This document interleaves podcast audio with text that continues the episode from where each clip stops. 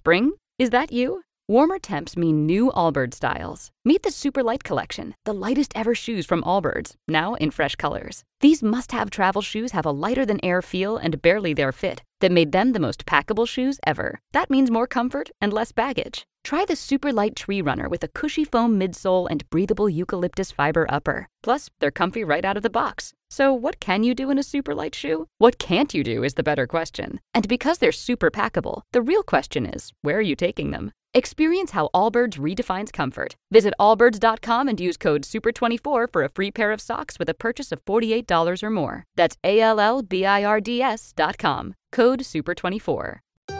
Sie hören SBS German.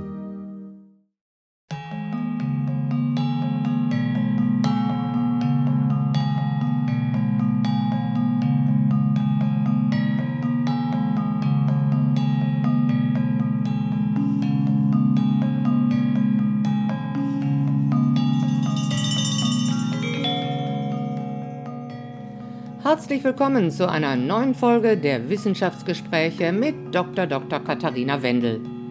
Krankheiten mit Symptomen wie Durchfall oder Fieber sind in den Ländern südlich der Sahara und in Südostasien häufig, vor allem unter Kindern, was zu erhöhter Kindersterblichkeit führt. Aber was sind die Erreger und die eigentlichen Krankheiten? Und wie kann man sicherstellen, dass Impfprogramme gegen Krankheiten wie Cholera und Typhus effektiv sind? Daran forscht Dr. Andrea Haselbeck, eine Deutsch-Koreanerin, die zurzeit in Bali wohnt. Und dort, vor Ort, auf dieser romantischen Tropeninsel, hat unsere Wissenschaftskorrespondentin Dr. Dr. Katharina Wendel mit ihr gesprochen. Und ich bin Trudi Latour bei SBS Radio in deutscher Sprache.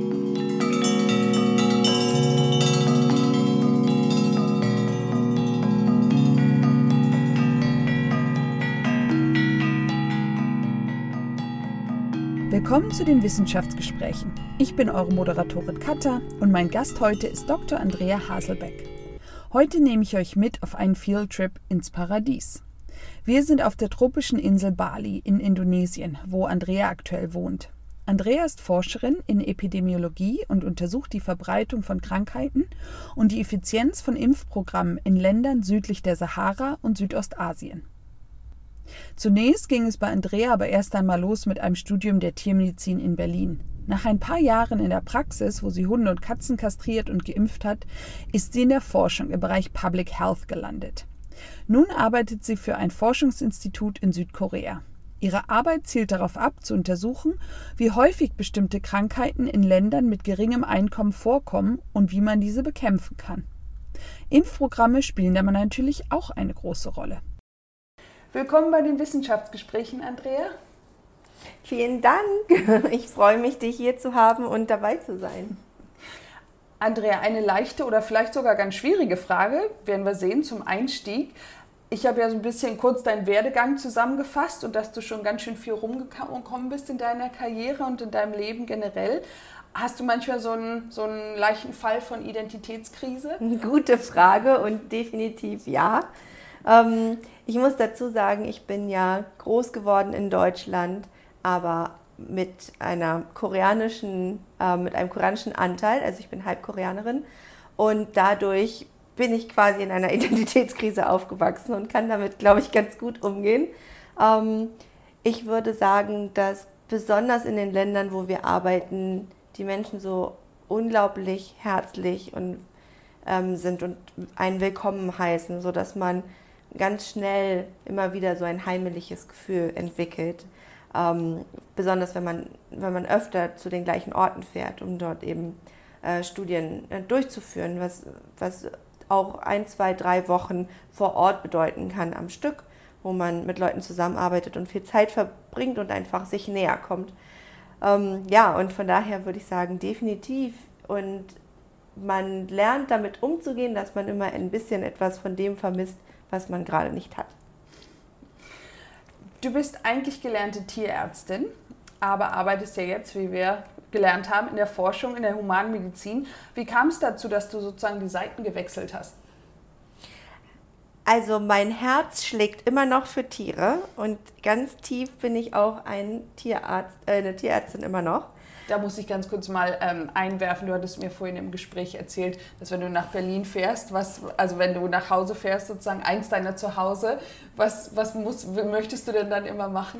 Dann muss ich immer schön meine alten Kollegen anrufen und hospitieren und ein bisschen Praxisarbeit machen, weil es einfach so schön ist. Und ein bisschen kastrieren. und impfen. Also. ja, aber ähm, es ist einfach, ja, also der Kontakt zu den Tieren ist natürlich wahnsinnig wichtig und ich bin auch froh, dass ähm, teilweise meine Arbeit auch wieder zu den Tieren zurückkehrt, weil ähm, viele der Erkrankungen, mit denen, ich mich auseinandersetze, ja dann auch wieder vom Tier kommen oder über ein Tier übertragen werden können. Also gibt es irgendwie, schließt sich dann der Kreis. Ja ich finde es auch immer schön, da ich ja auch Tierärztin bin, das zu betonen, weil ja ich glaube, viele in der, in der Bevölkerung allgemein ja auch nicht so wissen, wofür, wozu Tierärzte noch so fähig sind. Ne? Obwohl seit der Pandemie wissen wir das ja, weil der Chef des Covid-Programms ja ein Tierarzt ist.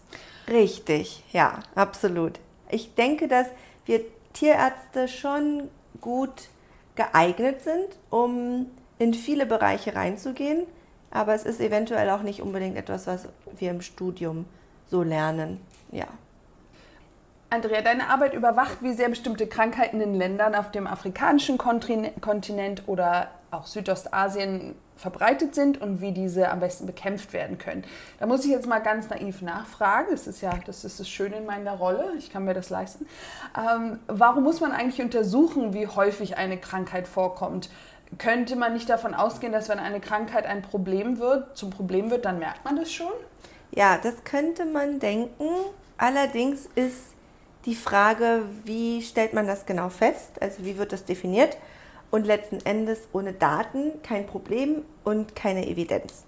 Also du brauchst den Beweis in Form von ähm, zuverlässigen Daten, die über einen bestimmten Zeitraum gesammelt werden und die auch eine definierte Bevölkerung, also Bevölkerung äh, beschreiben. Genau. Und äh, daher ist im Prinzip, geht es immer damit los, dass man überhaupt erstmal rausfindet, dass diese Erkrankung von einer bestimmten, von einem bestimmten Pathogen ausgelöst wird. Weil wenn du jetzt, natürlich kann ein Schnupfen oder eine respiratorische Erkrankung ähm, kann viele Ursachen haben, aber das bedeutet nicht, dass du gleich weißt, dass das dass dieser, das eine Virus vielleicht ein besonderes Problem ist. Oder genauso bei Durchfall. Ähm, und in den Regionen, wo wir arbeiten, ist ja ähm, Durchfall auch ein Riesenproblem und besonders bei Kindern, weil, ähm, weil das für, für, also zu, zu schlimmen Konsequenzen führen kann, einfach eine hohe Sterblichkeitsrate haben durch diese Dehydrat Dehydrierung. Und ähm, ja, und da ist es wichtig eben zu beobachten, welche Erreger sind das, die besonders häufig vorkommen und wie könnte man die Kinder davor schützen. Welche sind denn die Krankheiten, an denen du in der Vergangenheit oder aktuell arbeitest? Anfangs tatsächlich waren es vorwiegend enterische Erkrankungen. Also, also alles, was Durchfall macht. ja, ganz genau. Und eben ähm, ein, eins der großen Probleme für ähm, Kindersterblichkeit ist, Mittlerweile hat sich das ein bisschen verbreitert. Also ein anderer ähm, Durchfallerreger auch sind Parasiten, ähm, genauer Schisto, so, äh, Schistomonaden. Ähm, ich bin mittlerweile fast schon Fan von denen. Also ja schon ziemlich faszinierend. Was machen die so? also die sind wirklich, ich weiß nicht, ob man, ja, faszinierend äh, auf jeden Fall. Ich finde ihren Lebenszyklus oder fand ich schon im Studium immer wahnsinnig spannend, ähm, weil Parasiten ja nicht nur alleine existieren, sondern dann auch noch andere Wirte nutzen, um sich weiterzuentwickeln oder um einfach nur zu persistieren und dann in ein ja und dann mal abzuwarten oder eben in ein anderes Stadium zu kommen, um dann wieder den eigentlichen Wirt, den sie ähm, den sie, auf den sie abziehen, äh, zu infizieren. Ähm, diese spezifischen ähm, ja, Schistomonaden sind besonders fies, weil sie eben im Wasser leben und es besonders ein Problem ist in Orten, wo es Reisfelder gibt. Und von dort durch die Haut durch gehen, also die penetrieren die Haut wahnsinnig schnell, sind sehr, sehr klein, kann man überhaupt nicht sehen.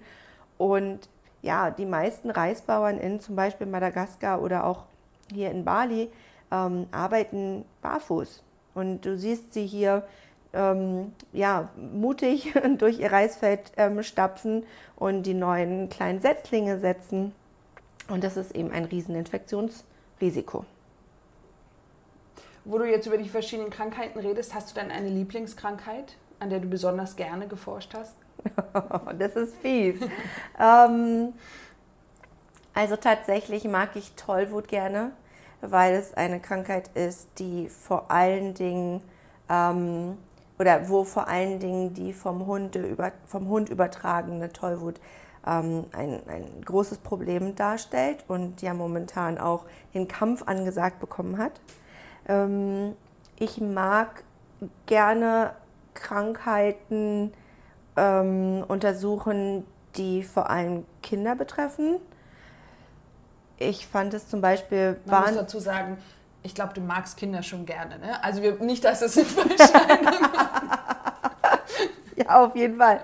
Ich möchte gerne Krankheiten verstehen, die Kinder betreffen, um dementsprechend herauszufinden, wie man sie gut vorbeugen kann.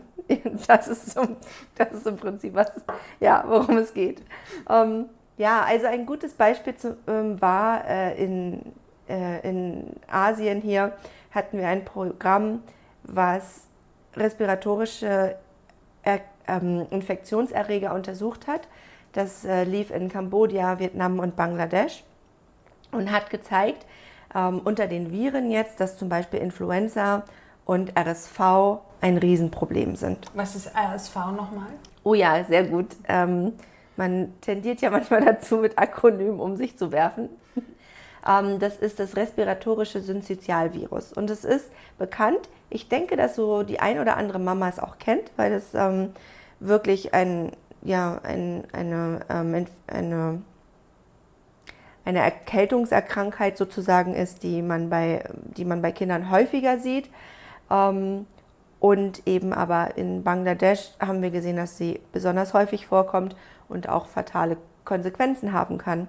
Und jetzt gibt es ein Nachfolgeprojekt, was untersucht, was, also erstens, wie genau ähm, diese Krankheiten in den verschiedenen Gegenden vorkommen, ähm, ob man da einen bestimmten äh, Verlauf feststellen kann, also bestimmte Saisons, wo sie häufiger vorkommen oder ähm, ja, einfach die Identifizierung von Risikofaktoren und um auch zu analysieren, was ein Impf, eine Impfeinführung ähm, bewirken könnte.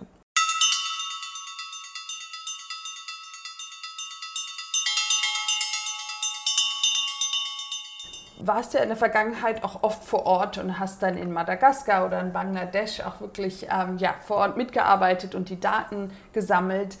Hast du da Geschichten oder Anekdoten für uns, ähm, die du gerne erzählen möchtest, die dich besonders beeindruckt haben vielleicht? Also ich erinnere zum Beispiel relativ am Anfang ähm, meiner Public Health Karriere sozusagen, ähm, war eines der ersten Länder, wo ich hingereist bin, Malawi.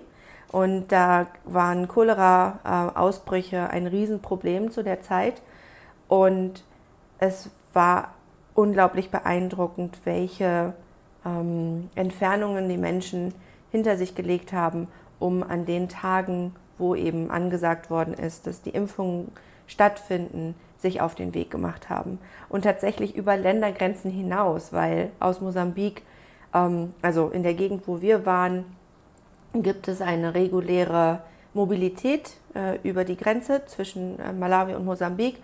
Ähm, aber ja, besonders beeindruckend war eben, dass, dass auch viele gekommen sind mit ihren Kindern aus Mosambik, ähm, um eben diese Impfung zu erhalten. Also die waren da schon ziemlich scharf drauf. Absolut, ja, das kann man so sagen. Was sind denn so Faktoren, die es eventuell erschweren, dass eine Impfkampagne erfolgreich ist? Gute Frage. Ländern? Ja, wirklich gute Frage. Ähm, das ist tatsächlich eine Vielzahl von Faktoren.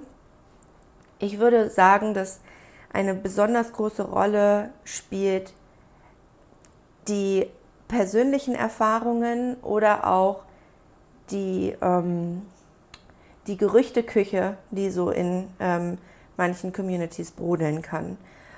Und das kann sehr, sehr gefährlich sein, weil so ein, so ein kleiner im Nebensatz gefallener, ähm, nicht wahrer Satz über einen beispielsweise Impfstoff oder ein Medikament, dass es unsicher ist oder dass es zu anderen Krankheiten führt oder irgendwelche Folgen haben kann für die, für die Kinder. Ähm, besonders sind ja Geschichten irgendwie beliebt für Frauen, ja, also dass Kinder, die das Medikament nehmen oder die den Impfstoff erhalten, un, unfruchtbar werden oder ähm, ja, andere Probleme eben bekommen. Das ist ein riesen, ähm, das kann eine riesen Folge haben, Konsequenzen, gegen die man wirklich gut vorarbeiten muss.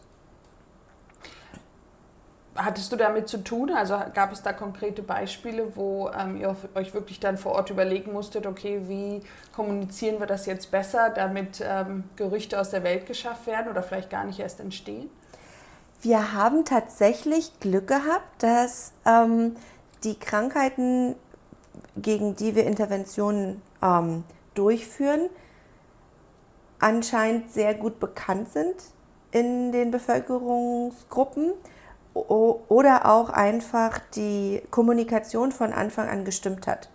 Also was mir immer wichtig war bei allen Projekten, mit denen ich mitgearbeitet habe, war ähm, rausgehen mit den Leuten, ähm, mit äh, Bürgermeistern, alle Menschen, die was zu sagen haben im Prinzip, ähm, darf man sowohl die politischen und auch die religiösen ähm, Führungspersönlichkeiten, sage ich jetzt mal, äh, nicht vergessen weil das einen ganz, ganz großen Einfluss hat, wenn es da dieses Feedback gibt, dieses positive Feedback.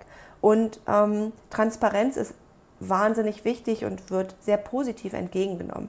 Also wenn ähm, mit ausreichend viel zeitlichem Vorlauf die, die Menschen, den Menschen begegnet wird und sie darüber aufgeklärt werden, das ist das, die Krankheit, mit der wir uns befassen, das ist das Problem.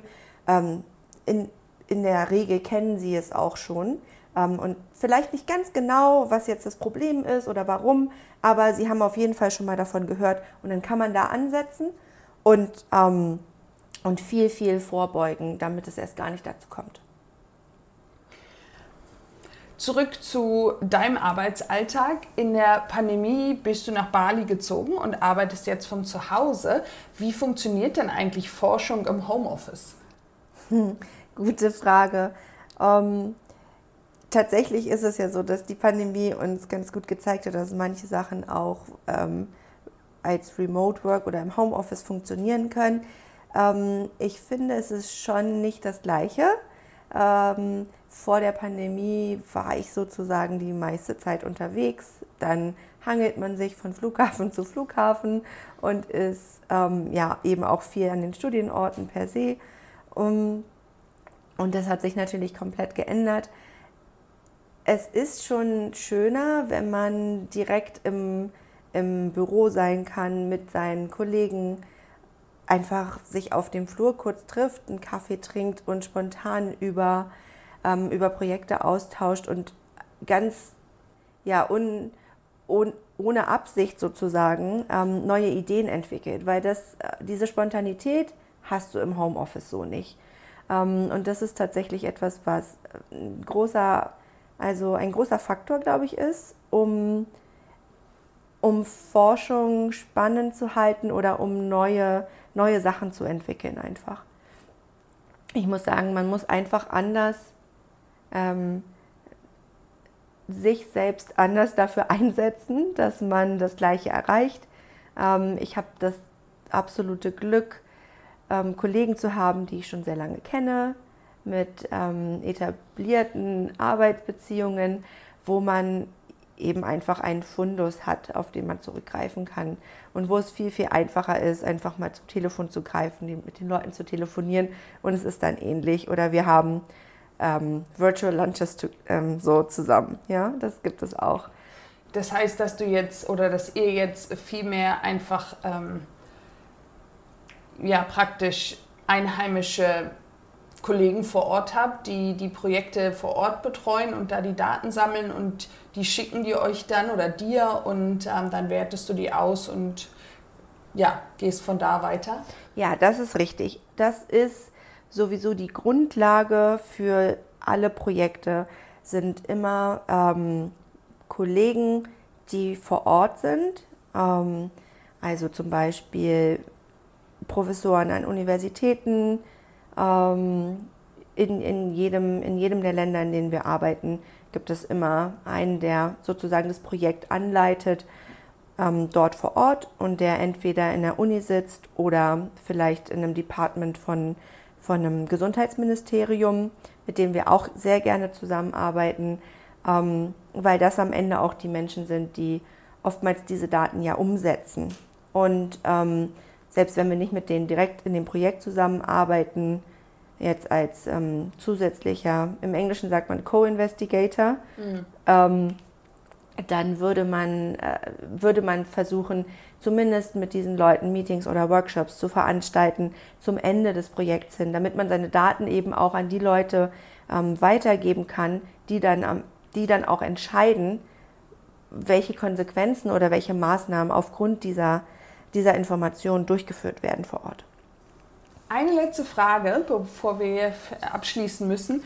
Du bist ja bei dem, haben wir besprochen, bei dem International Vaccine Institute in Südkorea angestellt, aber deine, aber deine Arbeit konzentriert sich auf ganz andere Länder, eben in Afrika und Südostasien. Das ist ja das, was man traditionell als Entwicklungshilfe beschreiben würde, schätze ich.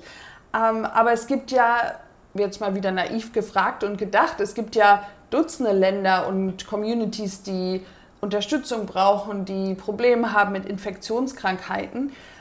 Wie entscheidet ein Forschungsinstitut, welches Land oder welches Problem es unterstützen und angehen will? Gute Frage. Wo fängt man da an? Wahrscheinlich bei dem Wissenschaftler per se, ähm, Oder natürlich auch der Wissenschaftlerin, wir sind da ganz Entschuldigung, offen. ja, das Gendern ist bei mir noch nicht so angekommen hier auf Bali. ähm, definitiv, also bei uns zum Beispiel unsere Forschungsgruppe hat besonderes Interesse an Cholera und äh, Typhus. Das liegt auch daran, dass das Institut dafür bekannt ist, dass es eben einen Cholera-Impfstoff ähm, hergestellt hat, ähm, den man oral geben kann, was wichtig ist, gerade wenn Kinder betroffen sind und jetzt gerade kürzlich auch ein, ähm, ein Typhus-Konjugat-Impfstoff, ähm, der auch von der WHO freigegeben worden ist, also ein Meilenstein. Und das sind sozusagen die beiden klassischen Krankheiten, die an, an unserem Institut ähm, eben Forschungsfokus haben. Darüber hinaus geht es dann, wird es dann aber viel auch davon ähm, beeinflusst, was globale Probleme sind. Also natürlich hat, ähm, und nicht nur was die globalen Probleme sind, sondern was auch wahrgenommen wird und was ähm, finanziell unterstützt wird. Also natürlich hat die Covid-19-Pandemie dazu geführt, dass viele Budgets freigegeben worden sind, um Forschung dazu machen. Und auch bei uns gibt es Arbeitsgruppen, die klinische Studien unterstützen. Ähm, es gibt aber auch bestimmte ähm, Geldgeber, wie zum Beispiel ähm, Bill and Melinda Gates Foundation. Ähm, es gibt äh, auch europäische, sage ich mal, Töpfe, ähm, die Gelder bereitstellen, die besonders sagen, ähm, die sogenannten Neglected Tropical Diseases, die eben wenig Anerkennung teilweise bekommen, die wollen wir unterstützen. Oder da wollen wir den wissenschaftlichen Kampf gegen diese Krankheiten unterstützen. Ja. Dankeschön für deine Zeit und dass du mein Gast warst heute, Andrea. Vielen, vielen Dank für die Einladung. Es hat mich sehr gefreut. Äh, Dankeschön fürs Reinhören in die Wissenschaftsgespräche. Bis ganz bald.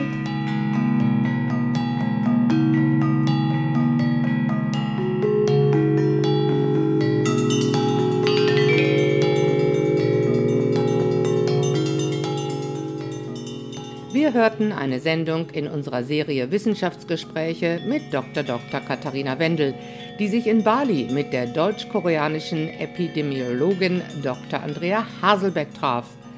Sie ist wie Katharina ursprünglich Tierärztin, arbeitet jetzt aber für ein Forschungsinstitut in Südkorea im Bereich Public Health. Sie erforscht die Verbreitung von Krankheiten und die Effizienz von Impfprogrammen in Ländern südlich der Sahara und Südostasien.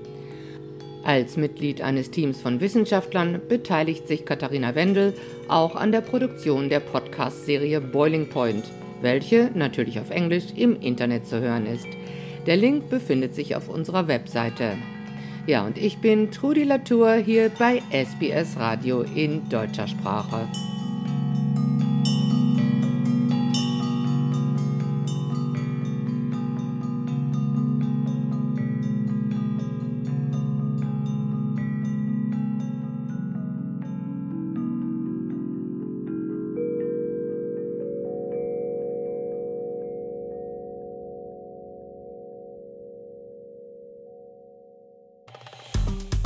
Wir sind SBS German. Weitere Inhalte finden Sie auf sbs.com.au/german.